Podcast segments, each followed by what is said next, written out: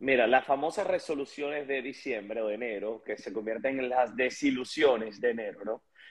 Vienen es porque empezamos a hacer lo mismo que siempre hemos hecho. O sea, ¿a qué me refiero? Voy a hacer más dinero y vas a hacer lo mismo que siempre has hecho en vez de reinventarte, adaptarte, conseguir nuevas formas de producir más, sino que haces más de lo mismo.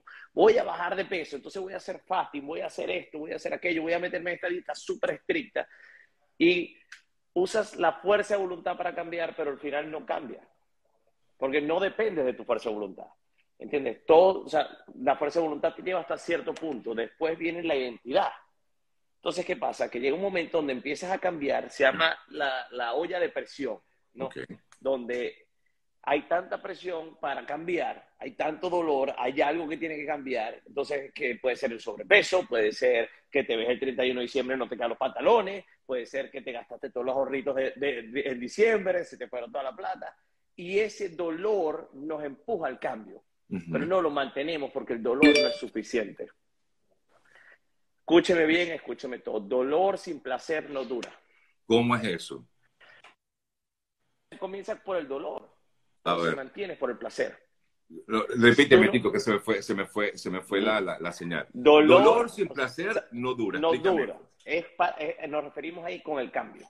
Si tú quieres que, crear cambio en tu vida, sea en tus relaciones, sea en tus finanzas, sea en tu espiritualidad, sea en lo que sea, en cualquier área de tu vida, tienes que primero llegar a un punto donde duele más el mantenerte como estás que el cambiar. Porque si te pones a ver, nunca nos cuesta tanto cambiar es porque le tenemos miedo al cambio, le tenemos miedo a la incertidumbre. Hay dolor detrás del cambio, por así decirlo. Entonces, cuando estamos desde esa perspectiva, nada cambia. En cambio, cuando, valga la redundancia, el dolor a mantenerte igual es superior al cambio, cambiamos. Ejemplo, las personas que han inmigrado el dolor de mantenerse en el país fue tan fuerte que dijeron cambio lo que sea por salir de acá. Y para atravieso el Darién, atravieso lo que tiene que atravesar, porque esto no me lo calo más. Sé que tú hablas mucho de esto, pero es, la psicología detrás de, ¿no? Entonces, porque hay un cambio de identidad, hay algo que se mueve. Ahora, ¿qué pasa? Que después llegan para acá, o llegan para donde vayan, llegan y se consiguen otra pared, y después se quieren devolver porque no consiguieron placer. Porque el dolor es lo que te empuja al cambio, pero el placer es lo que lo mantiene. Entonces. Pero depende, depende de quién. ¿De cada quien? Yo creo que es algo universal. Yo creo que es, la humanidad. Es cómo funcionamos como seres humanos. El dolor nos hace cambiar, el placer nos mantiene. Okay, fíjate en el gimnasio, por ejemplo, o en entrenando. Al principio duele, al principio te cuesta, al principio no te gusta, pero luego se convierte en algo adictivo porque se siente bien, porque botas endorfina, lo mismo pasa con el dinero. Al principio cuesta aprender cosas nuevas, cuesta adaptarte. En los las primeras tres, cuatro, cinco, seis semanas, meses, años, que lanzas un negocio siempre al principio va a ser más difícil que al final. Pero una vez que tienes momentum, que la pelota está rodando, ya el cambio es parte de quién eres, es parte de tu identidad. Algo de lo que nosotros siempre hablamos en Hackea tu Mente es el yo soy, ¿no? El quién eres. Porque, o sea, la fuerza más poderosa para el ser humano es ser congruente con cómo nos definimos. ¿Y, y, y, cómo se puede definir quién, quién soy yo? O sea, no sé. Lo, primero, está buena esa pregunta, porque lo primero es definir quién no eres tú. ¿Quién no soy? ¿Quién no eres? Claro, porque primero tienes que descartar quién no eres para darte cuenta de quién puedes ser o quién eres en esencia, porque al final, y esta es mi creencia, yo creo que todos en esencia sabemos quiénes somos. Lo que pasa es que no, hemos tenido que agarrar muchas capas por las circunstancias, por lo que nuestros padres esperaban de nosotros, por la vida. La vida nos empieza a golpear desde que somos niños, desde que entramos al colegio, desde que la vida nos pasa, por así decirlo, y nos obliga a ser de cierta forma para sobrevivir. Entonces, en ese obligarte a ser así o aparentar ser asado, o, ¿me entiendes? O todas las cosas, las, los, comportamientos que adoptamos, se pierde nuestra esencia. Tito, o sea, la manera en que, no sé, me pregunto, uno tiene que vivir un dolor para poder hacer un cambio en nuestras vidas? ¿O no necesariamente tenemos que pasar por ese dolor? O sea, Mira, no, yo no creo que tienes que pasar por el dolor, pero sí puedes utilizar el dolor para, como apalancamiento, ¿no? Como leverage, ¿ok?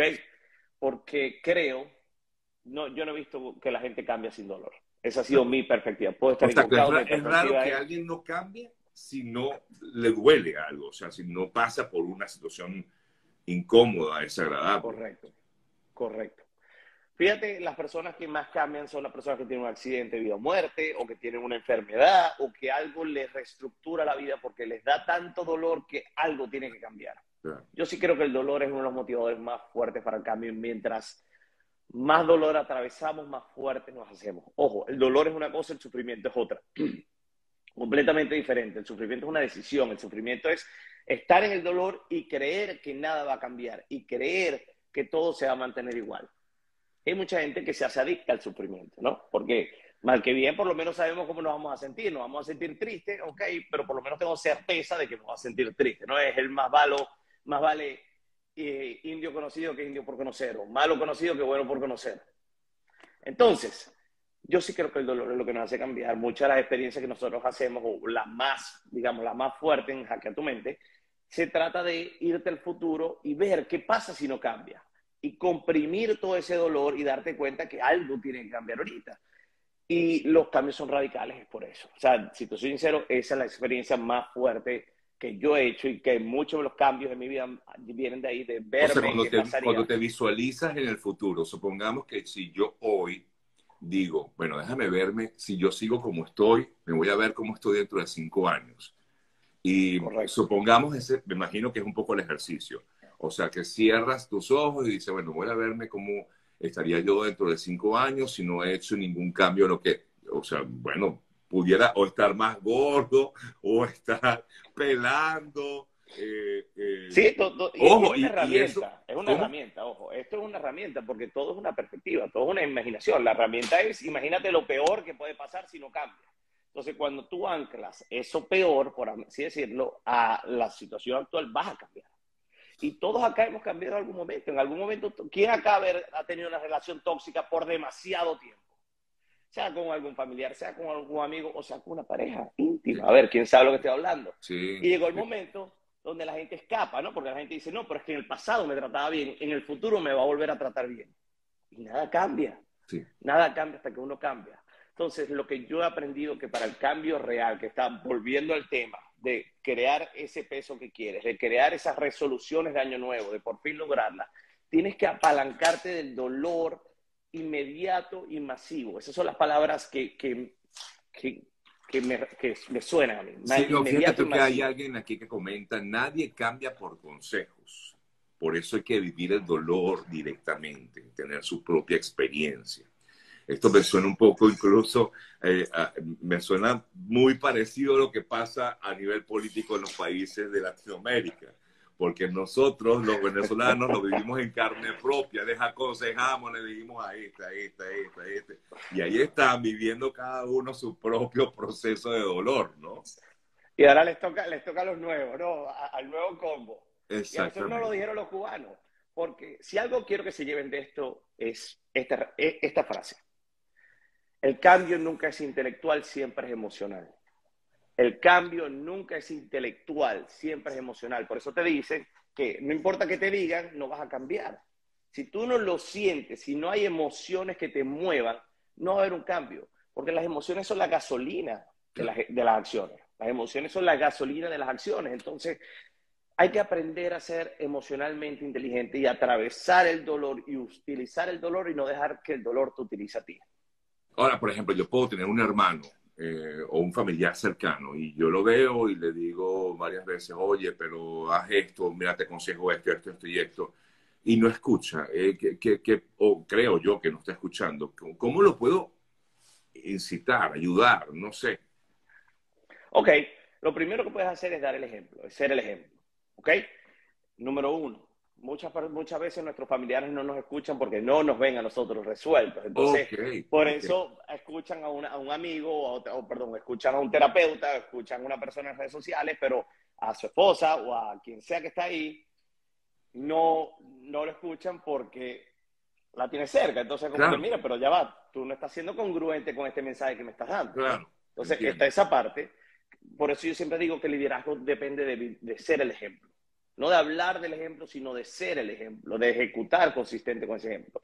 Y número dos, para poder influenciar a alguien a cambiar, tienes que, esta, esta herramienta mí siempre me funciona, pero tienes que hacerlos asociar escucha la palabra, asociar mucho dolor al comportamiento actual.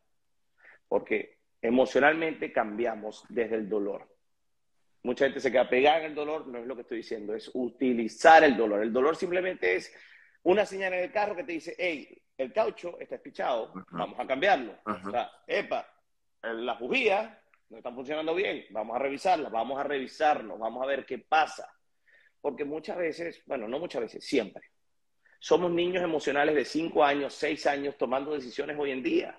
Porque vivimos cosas cuando teníamos 5 años, 6 años, pataletas, cosas que pasaron, que hoy en día las cargamos y no nos damos cuenta. Entonces no sabemos por qué somos pecados, o no sabemos por qué somos malcriados, o no sabemos por qué hacemos lo que hacemos, o por qué peleamos por tonterías. Pero dentro de nosotros es real. Sí. O sea, para nosotros es verdad, porque son las emociones que están siendo triggered o disparadas, por así decirlo. Entonces, ¿qué es lo que yo invito? A entenderte, a entender por qué haces lo que haces y a través de eso transformarte. Pero para transformar algo tienes que entenderlo. Para cambiar a alguien tienes que entenderlo. Nada cambia desde el juicio, todo cambia desde el entendimiento. Nada cambia desde el juicio, todo cambia desde el entendimiento. Entonces, esa es otra la, la, la tercera opción que te daría con lo que me dijiste tu hermano. Si quieres ayudarlo a cambiar, tienes que Uy, se nos, o sea, se nos allí. que tú los entiendes. Ok. No, se nos guindó de repente, Tito. Vamos, vamos, a, vamos a ir cerrando Aló, y, aló, aló. y agradecido por este contrato, Tito. Eh, sé que comienzas con un nuevo, un nuevo programa el que vienes realizando desde hace tiempo, que se llama Hackea tu mente, que los invito, de verdad, amigas, amigos, a hacerlo. Yo tuve la oportunidad de, de estar presente también en, en estas sesiones, de verdad que es excelente, te ayuda muchísimo en lo personal, más allá de lo que creas, eh, no tiene nada que ver con creencias religiosas, no tiene que, nada que ver con eso. Es algo importante en tu vida eh, que, que, lo realices porque vas a ver cambios eh, importantes en tu futuro. ¿Cuándo comienza el próximo Tito? Mañana, ma mañana. Mañana. El próximo, bien, gracias, gracias por tenerme acá, Sergio. Sí, mañana comienza el próximo, hacemos uno cada dos meses aproximadamente y, y mañana estamos muy emocionados por, por los resultados de mañana. Ya vamos ¿Cómo, casi. ¿cómo hace vamos muy bien. Tito? Me pueden mandar un DM y lo- alguien de mi equipo o yo lo vamos a llamar para ver qué, qué situación está ahorita en la vida y cómo a través del programa podemos ayudarlos a superarlo si califican o no califican. Pues.